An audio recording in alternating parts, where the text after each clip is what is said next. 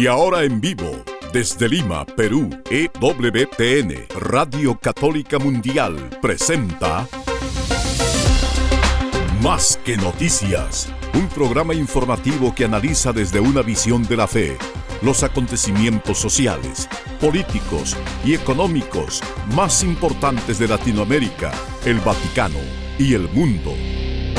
Más que noticias, respuestas a las interrogantes de los temas más actuales y la manera correcta de interpretarlos a la luz de la fe. Vidas ejemplares, actualidad del Vaticano, defensa de la vida, apologética, doctrina social de la Iglesia, devociones y mucho más. Esto es Más que Noticias. Comenzamos el programa. Amigos, están ustedes en Más que Noticias. Les saluda Guillermo Montezuma.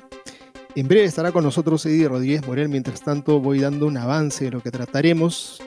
Y quisiera hacer un pequeño comentario en base a lo que hablamos ayer ese artículo de Roberto Marquesini en torno a unas palabras escritas en una revista importante, revista teológica Comunio del cardenal Wallet, que hablaba de la rendición del cristianismo, prácticamente un llamado a una rendición, a un anuncio de que el cristianismo estaba en un proceso de desaparición y que había que reposicionarse. Era prácticamente con palabras bastante duras, el cristianismo había llegado a un momento en que había terminado. Algo así como quien pone un letrero que dice cerrado por quiebra.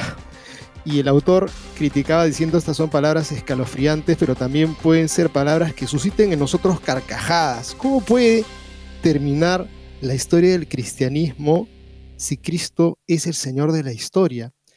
Y pensando en esto, anoche leía también un texto de Papa Ratzinger en este escrito de Mirar a Cristo, que decía lo siguiente, la tristeza deriva de una falta de magnanimidad, de un ánimo grande, de una incapacidad en creer en la propia grandeza de la vocación humana, la que pensó Dios para nosotros. El hombre no tiene confianza en su propia grandeza, quiere ser, entre comillas, más realista. La pereza metafísica, dice, es por tanto idéntica a la pseudo humildad, hoy tan difundida. El hombre no quiere creer que Dios se ocupe de él, que le conozca, le ame, le mire, le esté cercano. Hoy existe un extraño odio al hombre contra su propia grandeza. Y esto lo digo y me he hecho evocar las palabras del cardenal Wallet cuando anuncia este prácticamente como si dijéramos estamos derrotados, no hay nada que hacer, no busquemos exclusividad, tenemos que reposicionarnos, no hay nada más que hacer sino agachar la cabeza, hemos cometido muchos errores y prácticamente el cristianismo ha desaparecido. ¿Cómo va a decir eso un cardenal?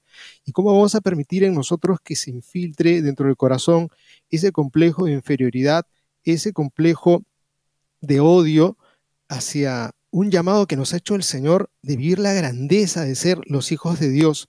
Hoy día tenemos que dar algunas noticias y entre otras que nos hablan de esa grandeza y una iglesia que está viva y está fructificando. Creo que ya estás entre nosotros. Así es, Guillermo, un gusto estar ah, contigo, estar con todo nuestro público esta semana para ver qué tenemos en bandeja.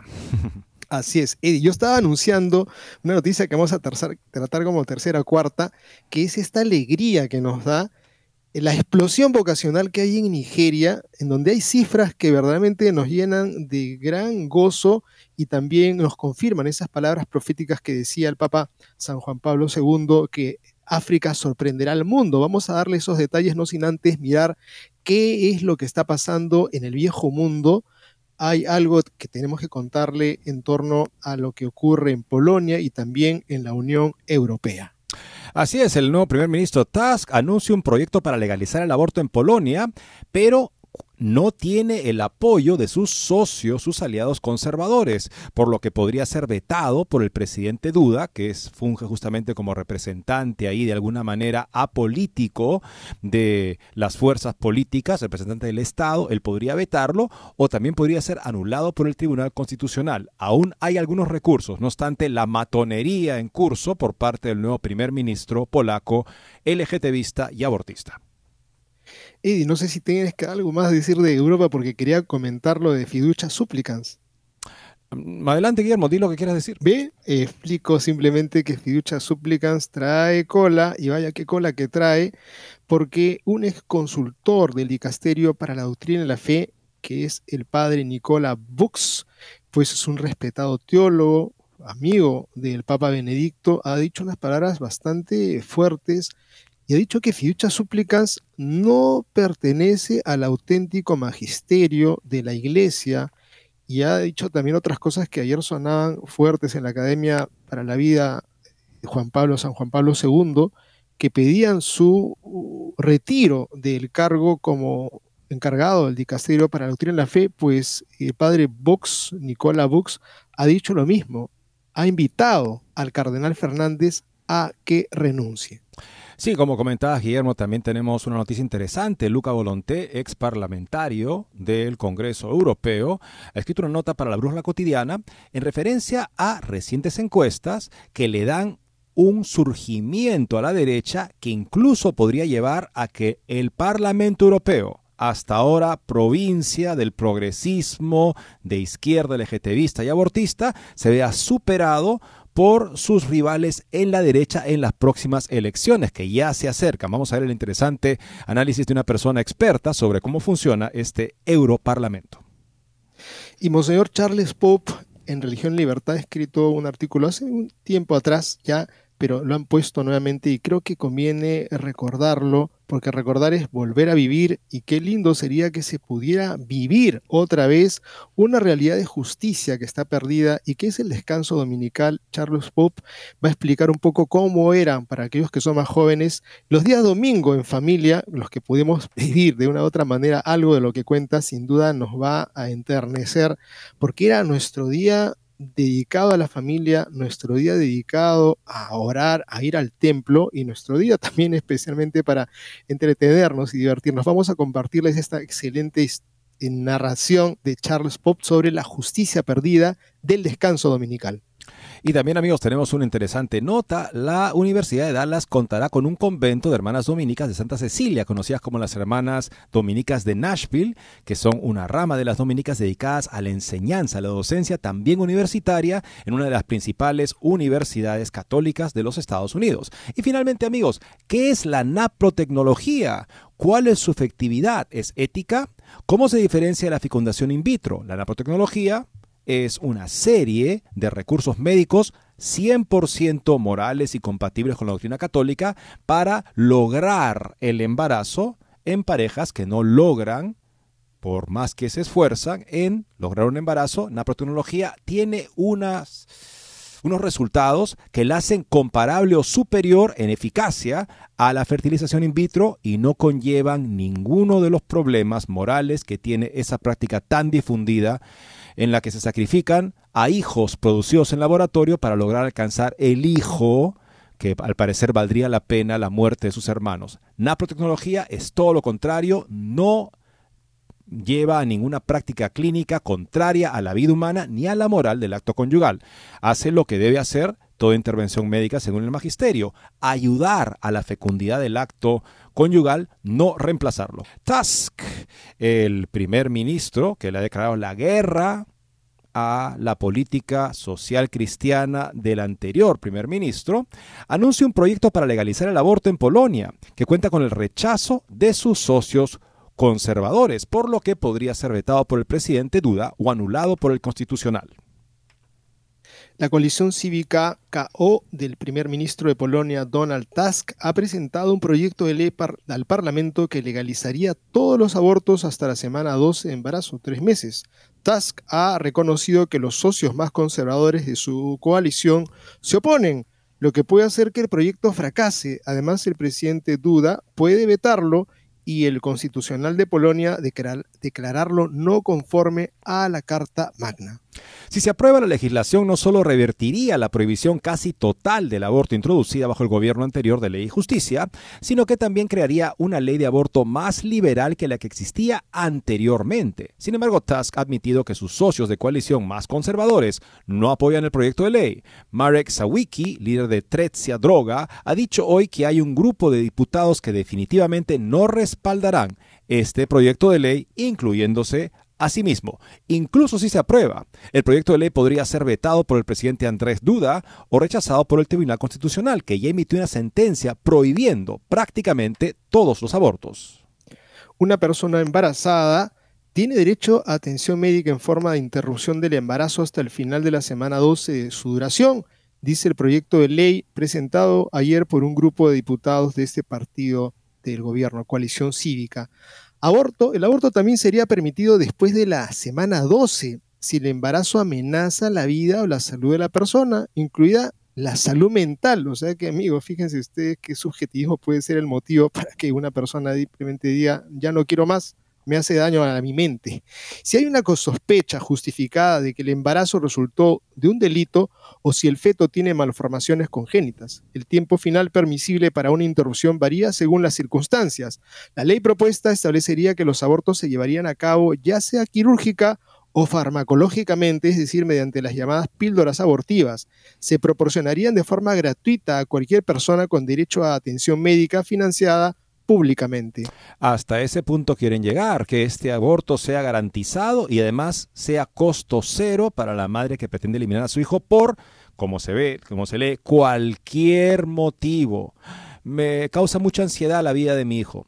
Bueno, amigos, puede ser que, y en efecto es el hecho, es la parte de la vida que la existencia de otros seres humanos nos causen ansiedad durante la vida, ¿no? Puede ser por mil motivos, pero eso no nos eh, faculta para acabar con la vida de esa persona. Normalmente no, salvo para defenderla nuestra propia ante un ataque que pudiera tener intenciones, en fin, contra nuestra integridad física o incluso contra nuestra vida. Ahí sí podemos defendernos. Pero fuera de eso, por más ansiedad que me cause la existencia de otra persona, yo no puedo tomar la justicia en mis manos y acabar con ella. Mientras que, lamentablemente, aquí se apuesta por el hecho de que, siendo la madre, la gestante de esa nueva vida, ella tendría derecho de vida o muerte. Volvemos a los tiempos del paganismo romano, donde el padre de familia, el pater familias, tenía el derecho de exponer a su hijo. O sea, si no lo quería, lo ponía en la puerta de la calle y ese pobre niño expuesto no tenía ningún derecho. Podían hacer con él lo que quisieran, si alguien se lo quería llevar, se lo podía llevar, básicamente, o simplemente se lo dejaba morir a la intemperie. Hemos vuelto a tiempos de esa barbarie, donde se ha perdido la valoración del ser humano desde sus inicios, porque justo en esos tiempos en los que aún regía esa perversa, ese perverso derecho de vida o muerte del padre sobre sus hijos, en este caso será la madre sobre sus hijos, San Ambrosio, obispo de Milán, llamaba a los cristianos, si ustedes encuentran un niño expuesto en la puerta de una casa, en un campo, donde fuera, bendigan a Dios y denle gracias porque les ha dado un nuevo hijo y críenlo como criamos a los nuestros en las familias cristianas. Qué lejos estamos de esos tiempos en los que ahora se busca justificar que la madre, por ser gestante, tendría el derecho de vida y muerte sobre un ser humano. Por mucha ansiedad que cause, por dramática que sean las circunstancias, siempre hay dos vidas en juego. Y una buena política de Estado ayuda a la madre a poder llevar a término su embarazo por el bienestar de ambos, porque eso finalmente, cuando se evalúen las acciones morales como la conciencia siempre nos permitirá hacer en nuestra vida, podremos decidir que sí, fue difícil, pero hice lo correcto. Concluye la nota hablando de que el proyecto de ley también estipula que todos los proveedores de atención médica que reciban fondos públicos para el cuidado de personas embarazadas están obligados a ofrecer abortos. Imagínense, o sea, va contra incluso si hay un hospital católico, muchos de los cuales desarrollan su labor ejemplarmente brindando salud a personas que de otra manera se verían excluidos de estos servicios, bueno, ellos para seguir recibiendo fondos públicos tendrían también que ofrecer abortos. Si un médico invoca la llamada cláusula de conciencia para negarse a realizar un aborto, el jefe del departamento debe indicar otro médico que pueda hacerlo. O sea, la institución como tal, con su misión, por ejemplo, católica y provida, no tendría ya derecho a existir en Polonia. Y yo simplemente estaba recordando alguna vez que tuvimos una mascota en una casa de misiones en el sur del Perú y esa mascotita había dado sus crías y fuimos a mirar con el obispo, trabajamos con él y estábamos contemplando a ese animalito y esas criaturitas que estaban ahí junto a ella y de pronto se acercaron dos perros y la ah, perrita que había parido salió con una furia y marcó el terreno que los hizo correr inmediatamente a estos que estaban husmeando. Creo que es algo que nos enseña la naturaleza de lo que uno debe hacer, proteger a la criatura que está en estado de la máxima vulnerabilidad. Esta ley es una ley perversa porque finalmente dice el tiempo final permisible para una interrupción varía según las circunstancias, o sea que en verdad no es la semana 12, es todo el tiempo. Si que la madre dice, me siento mal de la cabeza y me está perturbando, de repente por hostigaciones de aquellas personas que le inducen al aborto, probablemente termine en un aborto. Y creo que es algo que tenemos que tomar conciencia todos de que esto hay que pelearlo en nuestro propio terreno y en los países en los cuales nos alejan un océano. Tenemos que denunciar y tenemos que generar esa conciencia de defender la vida humana que Dios ama. Y Tusk está aprovechando que el Congreso Europeo lo respalda en sus políticas progresistas, abortistas, LGTBistas, pero podría ser que esto no dure mucho. Un informe del grupo de expertos del Consejo Europeo sobre Relaciones Exteriores muestra que la derecha europea puede liderar el Parlamento y a la Comisión a partir de las elecciones europeas de junio. Medios de comunicación, lobby y políticos de izquierda entran en crisis. Este es un análisis de Luca Volonté, ex parlamentario europeo.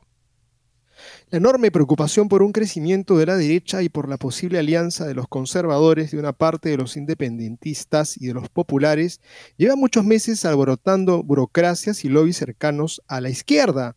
La situación está destinada a empeorar debido también a la última encuesta sobre la posible mayoría del Parlamento Europeo de los partidos populares, conservadores e identitarios. Estos últimos días se ha publicado el informe del think tank European Council of Foreign Relations que muestra cómo la ola de la derecha identitaria podría permitir que una coalición de democristianos y conservadores unan fuerzas y lideren el Parlamento, y probablemente también la mayoría de la Comisión Europea. Los identitarios, según las investigaciones, obtendrían 40 escaños, mientras que los conservadores y reformistas europeos obtendrían 18.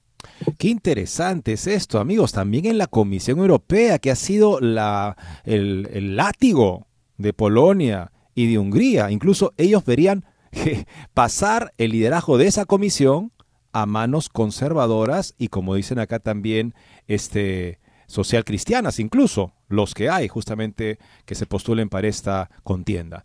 El otro extremo, en el otro extremo del espectro político se espera que la izquierda formada por comunistas y euroescépticos obtenga seis escaños más, mientras que todos los demás partidos perderán escaños. Este escenario difundido por un centro de estudios vinculado a círculos de la izquierda liberal y democrática de Estados Unidos va de la mano del comunicado del Departamento de Estado de la Administración Biden, que la semana pasada alertó sobre la posible influencia de Rusia en la economía europea para las elecciones de junio del 2024. Así en las narrativas que poco a poco van tomando forma en la prensa internacional para alamar a los hartantes europeos, los derechistas conservadores e identitarios llevarían ambas chaquetas prohibidas, la marrón nazi-fascista y la roja de la Rusia autoritaria. Obviamente, si los políticos y burócratas europeos tuvieran el más mínimo sentido de las instituciones y la política, se preguntarían cuáles fueron sus propios excesos y errores de este periodo de cinco años como para provocar esta ola de protestas y posibles reveses políticos. Nada de esto está sucediendo, más bien se está produciendo venganzas personales y políticas que rayan en lo tragicómico y humillan a las instituciones, fortaleciendo los motivos del voto conservador e identitario.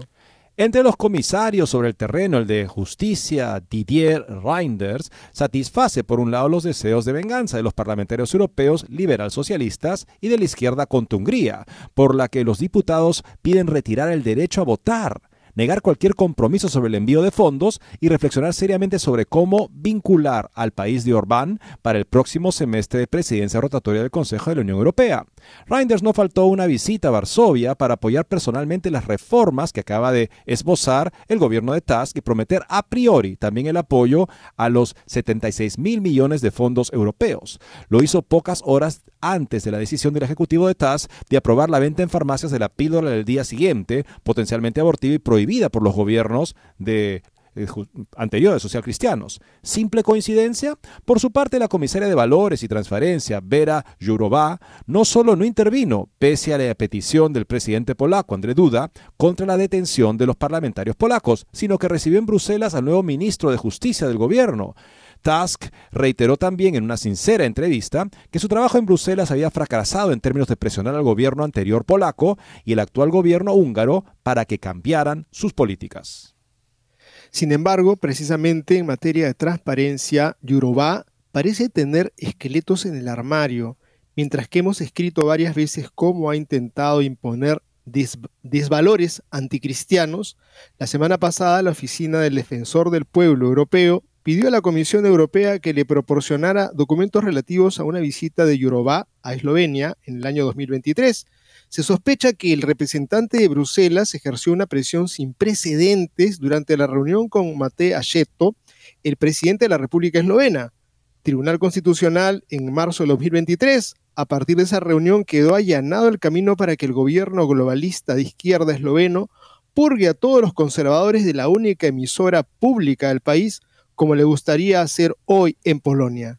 Métodos propios de dictaduras que solamente encubiertamente se visten de democracia y apenas tienen el poder presionan y buscan destruir a la alternativa política. Eso no es democracia.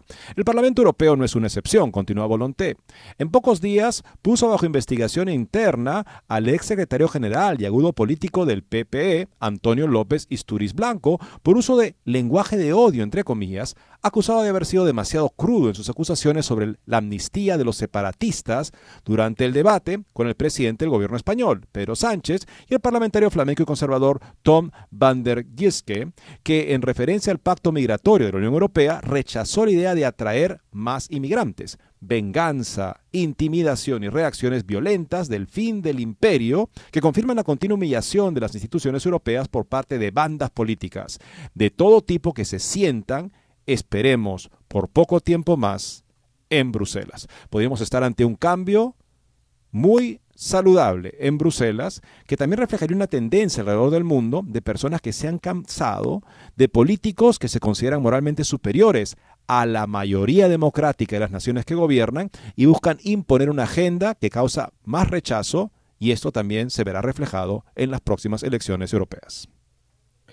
Y me hace acordar un poco a lo que vimos aquí en América con la Corte Interamericana de Derechos Humanos, que simplemente es una herramienta política de presiones. Y bueno, mutatis mutandi también lo tienen ellos en la Unión Europea con ese Parlamento que interfiere, se mete, hace intromisión de temas que son propios de decisiones eh, adintra de cada nación. Miramos ahora al padre Nicola Bux, estamos hablando de un ex consultor del Dicasterio para la Doctrina de la Fe que ha dicho que cree que debido a que fiducia supplicans no pertenece al auténtico magisterio, no es vinculante, es decir, no obliga a nadie y por lo tanto uno no puede ni siquiera adherirse a ella con el consentimiento religioso de la voluntad y el intelecto. Este es un artículo de Edward Pentin. Así es, en una entrevista de este experto en eh, teólogo, justamente eh, ex asesor del Dicasterio de Doctrina de la Fe. También ha pedido la renuncia o destitución de su autor principal, el autor principal de Fiducia Supplicans, el cardenal Víctor Manuel Fernández, pues sobre él pesará la sospecha de ignorancia y mala fe en cualquier documento que firme posteriormente. En una entrevista del 18 de enero, el padre Nicola, Bux, un respetado teólogo y amigo del difunto Papa Benedicto XVI, discutió las consecuencias tras la publicación de la declaración que permite las bendiciones a parejas del mismo sexo bajo ciertas condiciones. Fiducia Supplicans, aprobada por el Papa Francisco, fue firmada por el cardenal Fernández, prefecto del Dicasterio de Doctrina de la Fe, y el secretario del Dicasterio, Monseñor Armando Mateo, publicada el 18 de diciembre. El padre Bux explica cómo fue recibido el documento en Italia, qué, qué pensó del comunicado de prensa del 4 de enero destinado a aclarar la declaración y qué podría significar todo esto para el futuro de la Iglesia y el próximo cónclave. El drama de la iglesia hoy es la separación de la pastoral de la doctrina, es decir, del amor de la verdad, dice el padre Bux, y lo estamos pagando caro, como predijo Juan Pablo II. El Papa Francisco debería cancelar fiducia supplicans y reemplazar al prefecto con un nombre de doctrina segura, sana y pura, para usar las palabras del apóstol Tito. Padre Bax le preguntan, ¿cuál ha sido la reacción general de hacia fiducia súplicas en Italia, en su opinión, mayoritariamente contraria, solidaria o ambivalente? Responde así el padre Bux. Debido a su proximidad a la sede apostólica, los obispos italianos parecen, dice Bux, perros tontos. Aprueban o disienten o temen represalias. Entre los fieles y los no practicantes hay quienes consideran fiducia supplicans y los intentos de justificarla un insulto a su inteligencia. Luego están aquellos que conocen la doctrina de la fe y la moral, especialmente las normas de la revelación, y plantean el primer dubium, duda o pregunta, de los cinco cardenales enviada el verano pasado.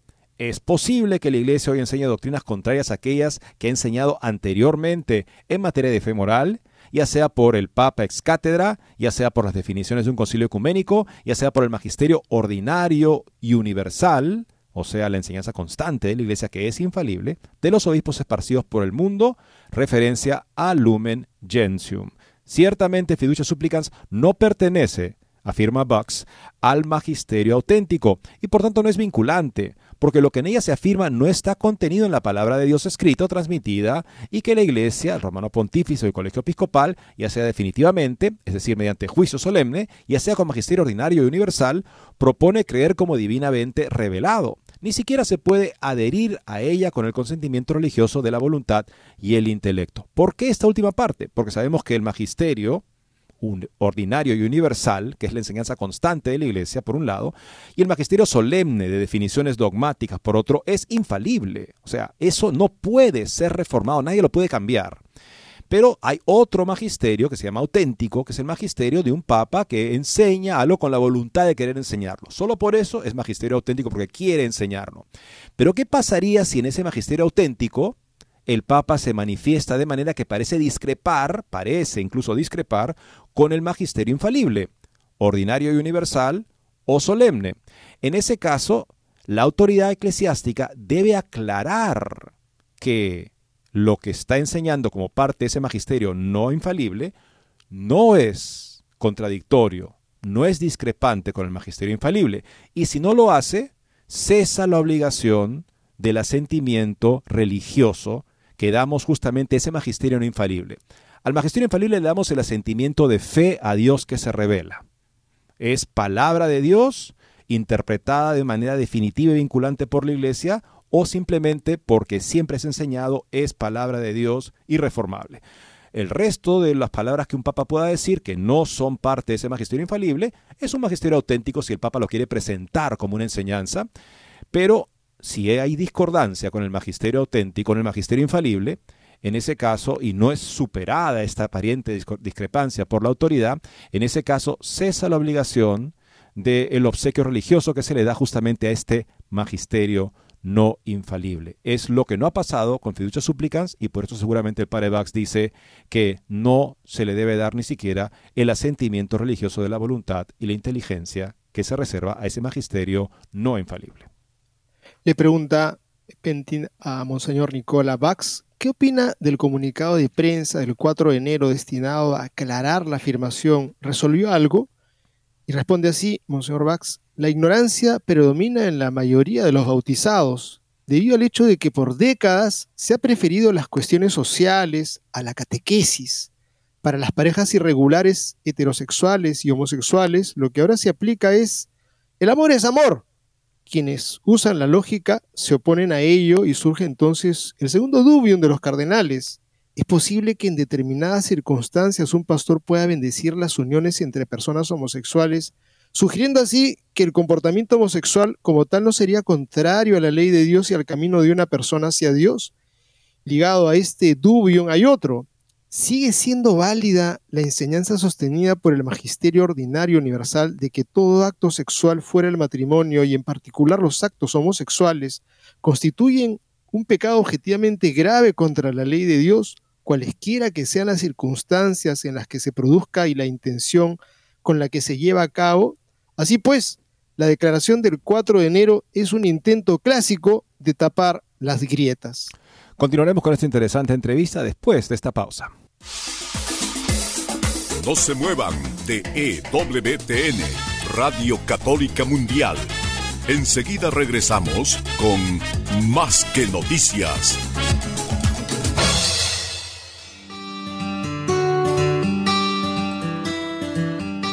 En la página web de EWTN podrás encontrar los programas de EWTN Radio y Televisión. Solo tienes que descargar los podcasts y así encontrarás tus programas preferidos. Recuerda en www.ewtn.com.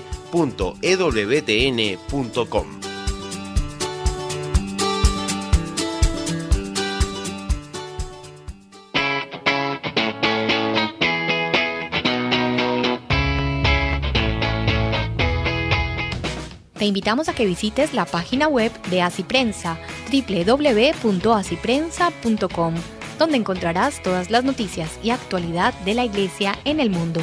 No lo olvides, www.asiprensa.com.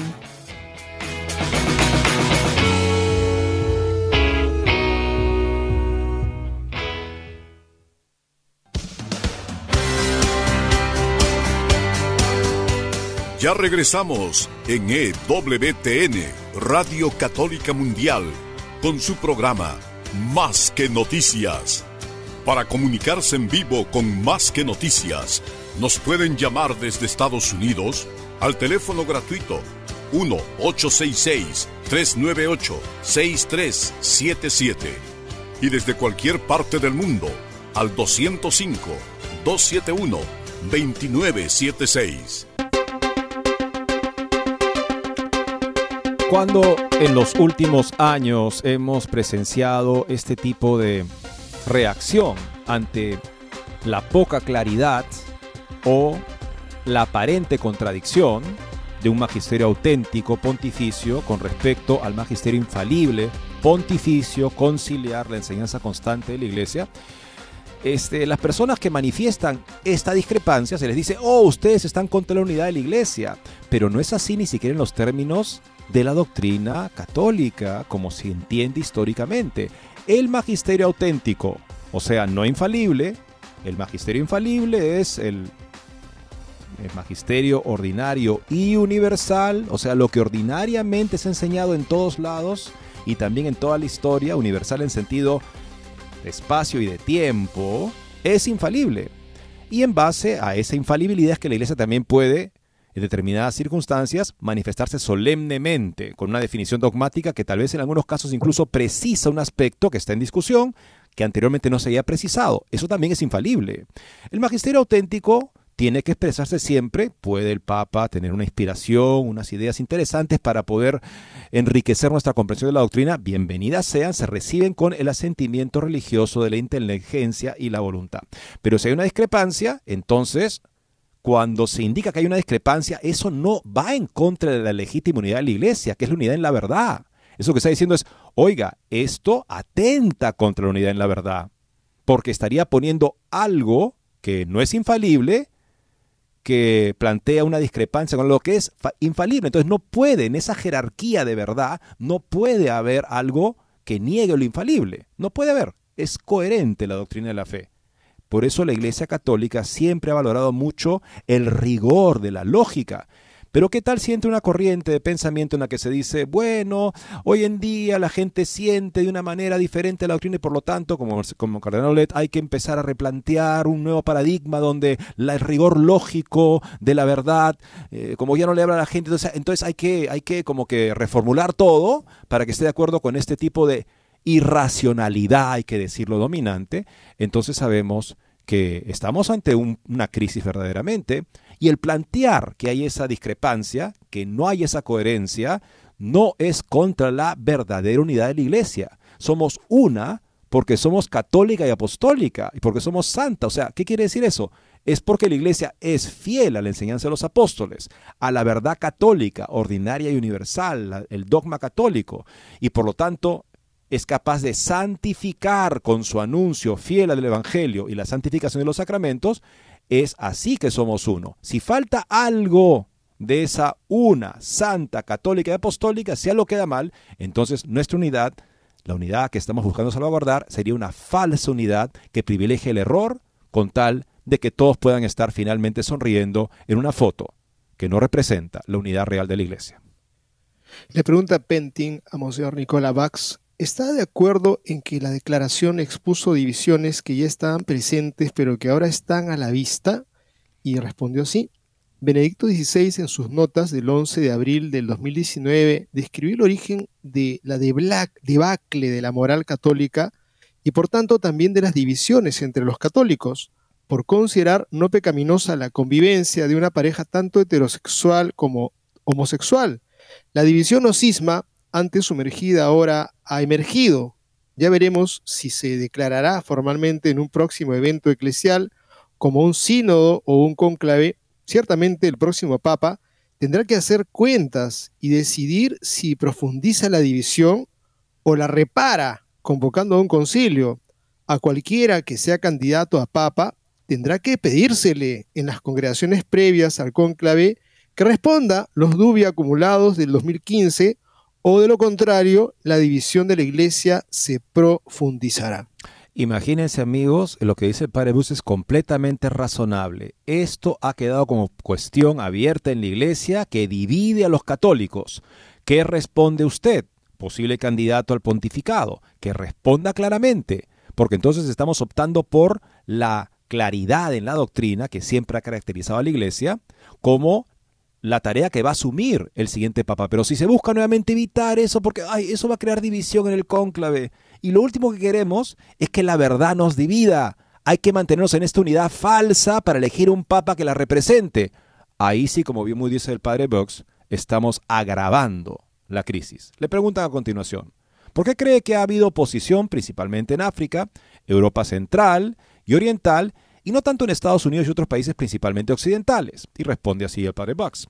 Porque en estas zonas, es decir, en el hemisferio norte y occidental, después del Vaticano II, la Iglesia opuso la ideología relativista que había penetrado la moral y demolido el derecho natural con la formación en la doctrina y la vida en Cristo, es decir, la moral católica, la lucha contra el pensamiento neopagano. Así el pueblo permaneció fiel, está diciendo justamente en el hemisferio, seguramente sur se refiere acá. Luego pregúntele a un judío si es una bendición ver acá cuando no tiene sacralidad, digamos no es litúrgica. Y si puede usted bendecir algo que Dios maldice y aborrece, como un pecado contra natura. Un amigo judío que escuchó sobre fiducios súplicas me dijo, ¿no conoce el Papa la Biblia? Por no hablar del ridículo de los musulmanes y del distanciamiento de los ortodoxos que ahora han declarado imposible la unidad con los católicos. Fiducias súplicas y los comunicados posteriores son el resultado de la ignorancia del prefecto Fernández. Le preguntan, ¿cuál es la mejor manera de resolver la confusión y división resultante de fiducias súplicas? Responde así, explicar que no hay nada pastoral sin pasto, comida, porque la doctrina es en realidad como el alimento cuyo poseedor es quien lo distribuye decía San Gregorio Nacianceno. La doctrina, por tanto, es pastoral, pero si el pastor no la tiene, no puede hacer labor pastoral. El drama de la iglesia hoy es la separación de lo pastoral de la doctrina, es decir, del amor de la verdad. Y lo estamos pagando caro, como predijo Juan Pablo II. El Papa Francisco debería cancelar fiducias súplicas y reemplazar al prefecto con un hombre de doctrina segura, sana y pura, para usar las palabras del apóstol Tito, que estamos recordándolo hoy. Le preguntan, ¿cómo cree que afectará este asunto el próximo cónclave? Y responde así, seguramente el próximo Papa, si no quiere serlo solo para una parte de la Iglesia, tendrá que plantearse la pregunta, ¿cuál es la misión de la Iglesia? ¿La de conformarse al mundo o salvarlo? La unidad de la Iglesia Católica está comprometida por fiducias súplicas porque sobre una verdad moral tan esencial acepta en la práctica puntos de vista opuestos entre las iglesias diseminadas por todo el mundo. Un ejemplo, el nuevo obispo de Focha dijo que su iglesia sería la iglesia de Francisco que bendice a todos. Pero, ¿no es la iglesia de Jesucristo? Fernández se desacreditó a sí mismo al publicar un documento que es lo opuesto al de su antecesor, el cardenal Luis Ladaria, en 2021. ¿Sería esto un desarrollo? Más bien una heterogénesis, o sea, generar una cosa diferente, doctrinal. El dicasterio y la Santa Sede se han humillado. Alguien ya ha renombrado el dicasterio para la destrucción de la fe. La sospecha de ignorancia y mala fe pesará sobre Fernández en cualquier documento que firme posteriormente. Debería, dice este experto, consultor anteriormente de la Congregación para la Doctrina de la Fe, debería renunciar. Amigos, y miremos ahora a otra parte un poco más alentadora que nos hará recordar quizá a los que tenemos un poquito de canas en la cabeza, pues lo que vivimos es el uh, Monseñor Charles Pop que ha escrito algo sobre el domingo, el Día del Señor, y con el título sugerente sobre la justicia perdida del descanso dominical. Los que somos un poco mayores recordamos que en tiempos reinaba el silencio en domingo en el centro de la ciudad y en los centros comerciales los estacionamientos de autos estaban vacíos. La mayor parte de los negocios cerraban, poca gente tenía que trabajar en domingo.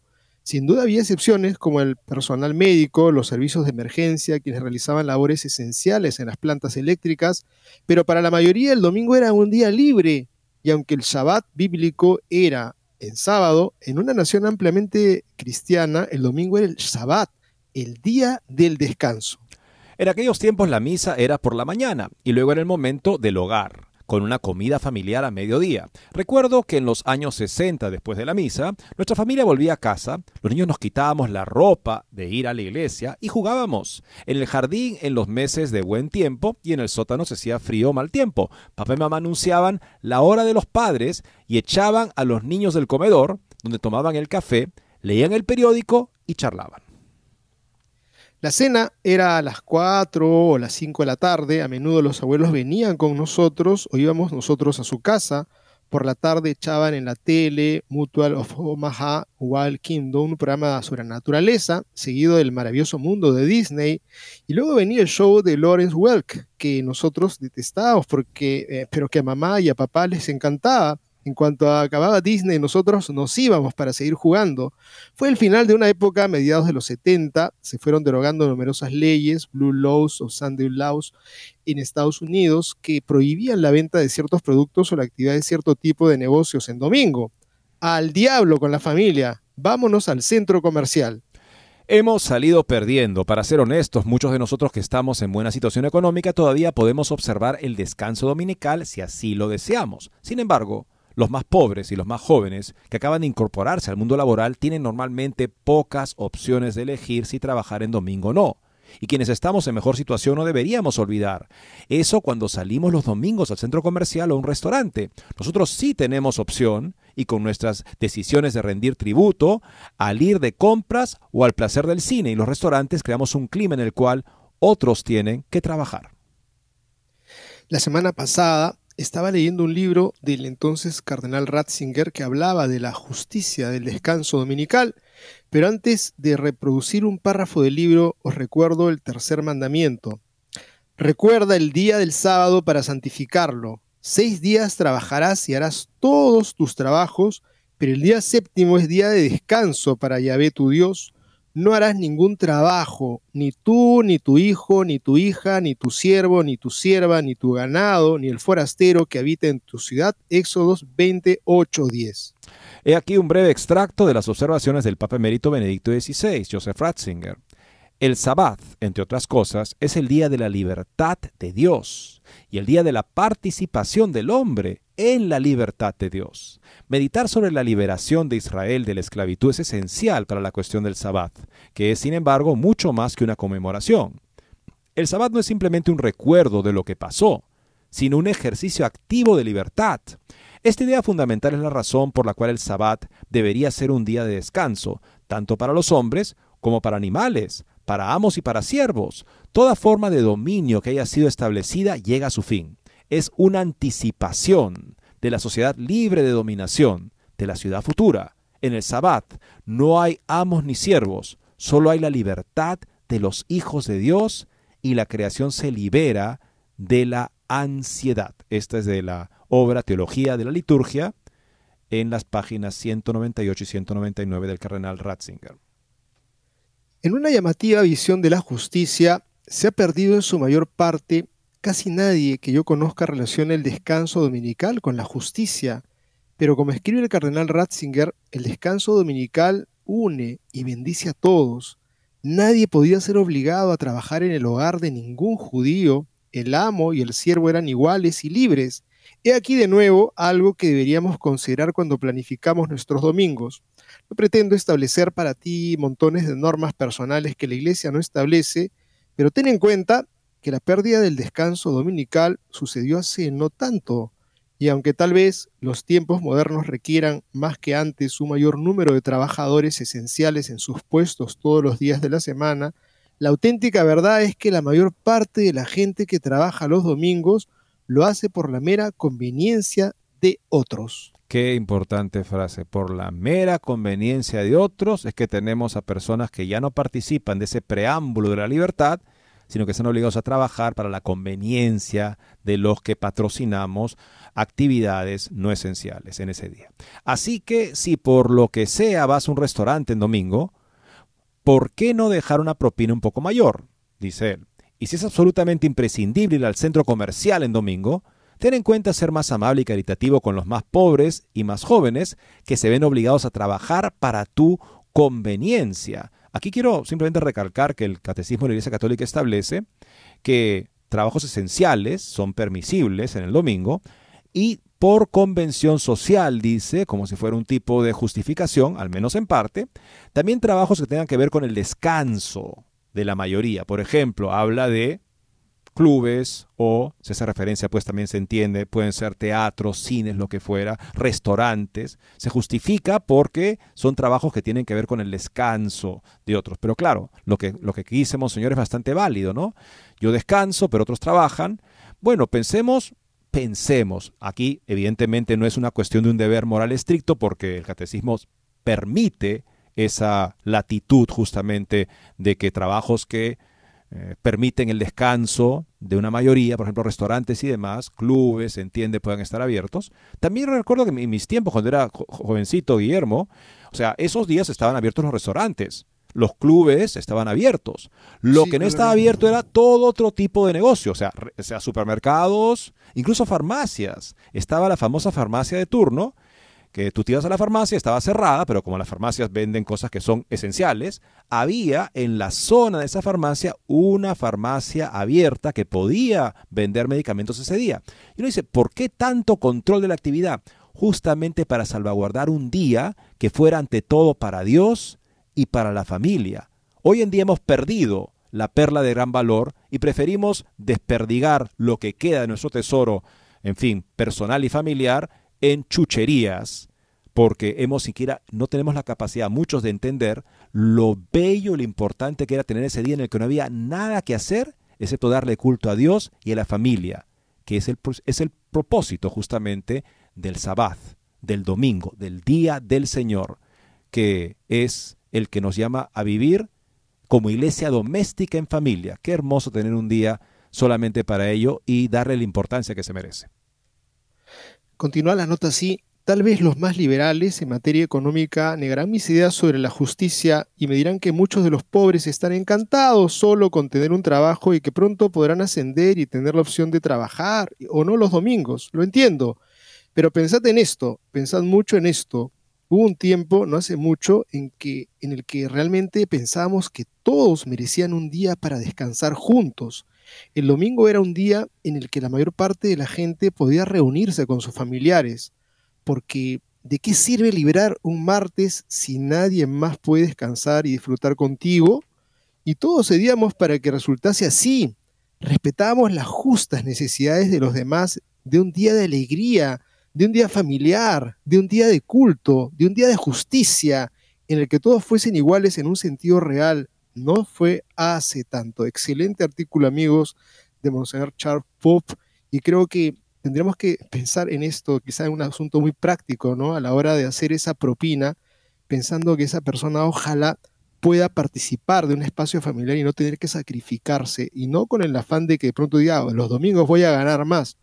No, los domingos inviértelos en ese espacio para Dios, en ese espacio hermoso para mirar los ojos de tus hijos en una mesa, para buscar a los abuelos, de repente algo olvidados o abandonados, y para verdaderamente dar ese culto que Dios se merece, ese día para Él, ese día también es para nosotros mismos en el, en el ambiente familiar, que es quizá el gran tesoro que tenemos que cuidar más que cualquier otra cosa. Recuperar el sentido del domingo es recuperar la cultura cristiana, que queremos también que sea un bien para otros. Veamos una nación en la que la cultura cristiana está en franca expansión, no obstante sea el país con mayor número de muertos por persecución a la iglesia. Estamos hablando, por supuesto, de Nigeria. Mientras que la iglesia en otros países, en países occidentales, se desangra por la falta de vocaciones a sacerdocio y la vida religiosa, en Nigeria, el país donde los cristianos sufren persecución y en el cual la pobreza campa a sus anchas, la iglesia asiste a una auténtica explosión de vocaciones. Nigeria es el país de África con mayor número de seminaristas. Este regalo para la iglesia supone también un importante desafío. En uno de los países más pobres del mundo y donde la persecución a los cristianos es una realidad, ¿cómo llevar adelante material y espiritualmente esta llamada a seguir a Cristo? En Nigeria se cumple a pie juntillas la frase que ya Tertuliano acuñó hace más de 20 siglos. Sangre de mártires, semilla de nuevos cristianos. En este rincón de África, a pesar de la persecución, las vocaciones siguen floreciendo hasta el punto de contar con 6.555 seminaristas en el año 2020. Otro buen ejemplo lo vemos en, en al sur del país, donde se encuentran uno de los seminarios con más estudiantes del mundo, casi 900 al día de hoy. Hoy muchos de los seminaristas nigerianos pueden continuar su formación gracias a la generosidad de los benefactores de ayuda a la iglesia necesitada. En este país africano ocurre una transformación sorprendente. El sufrimiento por la fe y entregado al Señor se convierte en un trampolín que impulsa a los jóvenes a preguntarle a Dios qué quiere de ellos. Son muchos los que responden con valentía esta llamada y dan un sí rotundo a la vocación sacerdotal. Quieren seguir a Cristo y permanecer ahí, en su tierra natal, para dar a conocer la buena noticia del Evangelio y sembrar la fe en cada corazón cuando le presentaba este tipo de números a un amigo, superficialmente respondió, eh, la iglesia no es cuestión de cantidad, sino de calidad. Y yo le dije, amigo mío, en este, en este país ir a misa es exponerse a una masacre mientras estás en misa. ¿Y sabes lo que piensan ahí en Nigeria? Piensan, y, esto lo, lo, han asumido personalmente, el 97%, el 96% de la población católica va a misa todos los domingos a pesar de ese peligro. Dicen, sí, es, terrible que quieran hacernos esto, pero si estamos en estado de gracia, listos para comulgar, y el Señor nos llama en ese momento, no nos estaría dando la más grande bendición como la que le dio a los mártires de los primeros siglos de la cristiandad. Eso es altísima calidad, no solamente cantidad. Alewa Richard Luca es seminarista de la diócesis de Panskim y su camino fue difícil. Desde el principio creció en una región en la que los cristianos son minoría. Él sabe lo que es dejarlo todo para seguir a Dios, a pesar de tener en contra incluso a sus amigos más cercanos. Y es que en un país en el que la pobreza acampa a sus anchas, la presión social por sacar adelante económicamente a las familias, juega en contra de estos jóvenes que deciden responder a la llamada del Señor. Hoy en Nigeria la gente muere todos los días. Tenemos familias que en un día comen una sola vez. El hambre ha afectado su espiritualidad a punto que sienten que orar a Dios es una pérdida de tiempo, comenta Lewis Richard. Pero precisamente este es uno de los motores que le animan en su vocación, llevar la esperanza de Dios a su pueblo. Por eso quiero ayudar a estas personas. Quiero ser alguien que les ayude y les traiga de regreso a la iglesia. Son muchos los que, como Richard, tienen claro que quiere entregar su vida a Dios para ponerla al servicio del pueblo nigeriano. Quiero servir a la gente con todo lo que Dios me ha dado. Quiero enfocarme a ser un buen sacerdote, un sacerdote que sirva a Dios con todo mi ser. Qué hermoso testimonio de su vocación, una vocación madurada en la fidelidad de un pueblo en el cual la iglesia crece en la persecución, en medio de la persecución de testimonio del Señor Ojalá sea un buen ejemplo para todos nosotros. Gracias por acompañarnos hoy en Más que Noticias, amigos. Hasta el lunes a las 12 del mediodía, hora de Miami.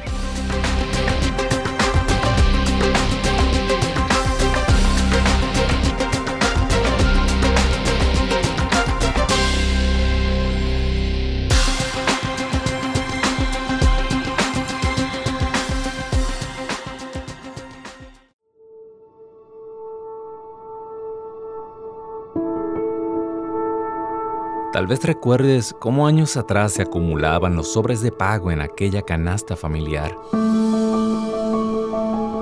Por eso, la Madre Angélica exhortaba a mantener la donación de EWTN entre el pago de gas y electricidad.